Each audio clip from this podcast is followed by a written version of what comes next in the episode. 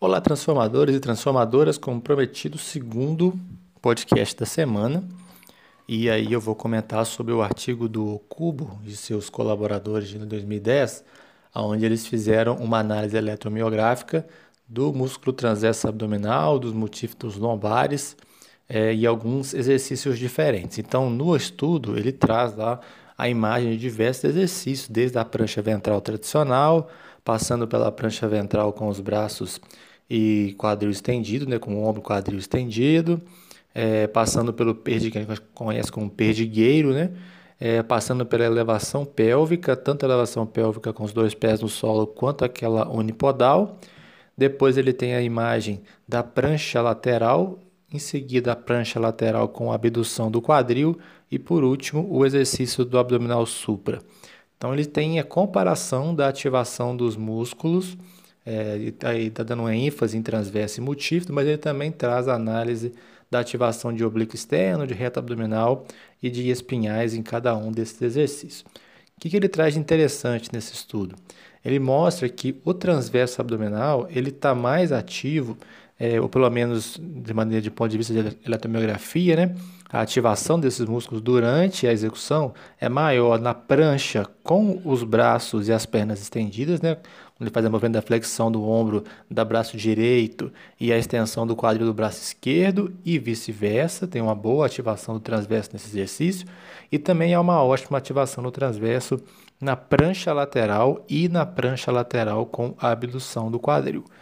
Já os multífidos, ele encontrou uma maior ativação deles nos exercícios do perdigueiro e nos exercícios da elevação pélvica, tanto a elevação pélvica com os dois pés no solo, quanto a elevação pélvica com unipodal, né? seja com a perna direita ou com a perna esquerda no solo. O que a gente pode entender dessas análises feitas aí por esses é, pesquisadores, aliás, interessantíssima essa análise que eles fizeram. A gente tem uma maior ativação dos multífidos na hora que o, o praticante é obrigado a manter a estabilização da coluna de uma maneira que ele consiga é, alinhar e necessitar mais dos músculos da região dorsal. E ele consegue fazer uma maior ativação do transverso quando ele precisa não só exigir é, dos músculos da região é, mais profunda, né, considerando o transverso como músculo de região profunda, mas também quando ele necessita fazer um trabalho de estabilização, quando ele tem, por exemplo, desequilíbrio. Então você vai para uma prancha onde você necessita fazer uma, uma ativação de para evitar a inclinação, então você tem uma maior ativação no transverso. Quando você faz uma, uma prancha lateral, nesse caso último que eu falei. Quando você faz uma prancha é, ventral e aí tem que é, estender o quadril e flexionar o ombro, você precisa fazer o quê? Você precisa evitar a, a rotação da coluna. Então, quando eu falo do core, é importante esse conceito de evitar o movimento. Né? No caso da prancha lateral, evitar que ele caia, ou seja, evitar a inclinação da coluna. Quando eu faço a prancha é, com os braços e as pernas estendidas. É, eu tenho que evitar a rotação da coluna.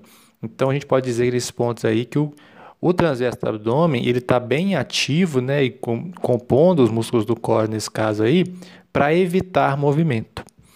Já quando eu tenho o multífido, eu não necessariamente preciso evitar tantos movimentos assim como tem na ativação do transverso. Não quer dizer que nesses outros exercícios não estejam ativos, tá, pessoal? Os outros músculos. Eles só encontraram uma maior ativação nesses exercícios que eu comentei. Então, um conceito importante que a gente pode trazer que a ativação do transverso e multífidos de maior magnitude pode variar de exercício para exercício, mas que os exercícios que exigem das musculaturas profundas são aqueles que eu tenho que evitar algum tipo de movimento indesejado durante a execução de exercício. É por isso que a gente comenta que o core ele, ele é anti-movimento, ele evita que os movimentos indesejáveis aconteçam. É, só relembrando o movimento desejável, no caso da prancha lateral, você manter a prancha instável e evitar, por exemplo, que o seu quadril toque no chão. Então, isso é um movimento indesejado para aquele exercício. Para isso, é preciso ter uma boa estabilidade do core, esse é assunto que a gente tem tratado aqui. A gente vai continuar falando sobre esse tema mais para frente. Se vocês tiverem alguma outra sugestão de tema, vocês podem trazer para a gente aqui. Será uma grande satisfação falar sobre exercício físico, prescrição de treinamento, avaliação de treinamento. Um grande abraço para todos vocês, um ótimo final de semana. Nos encontramos na segunda-feira com o estudo da semana que vem.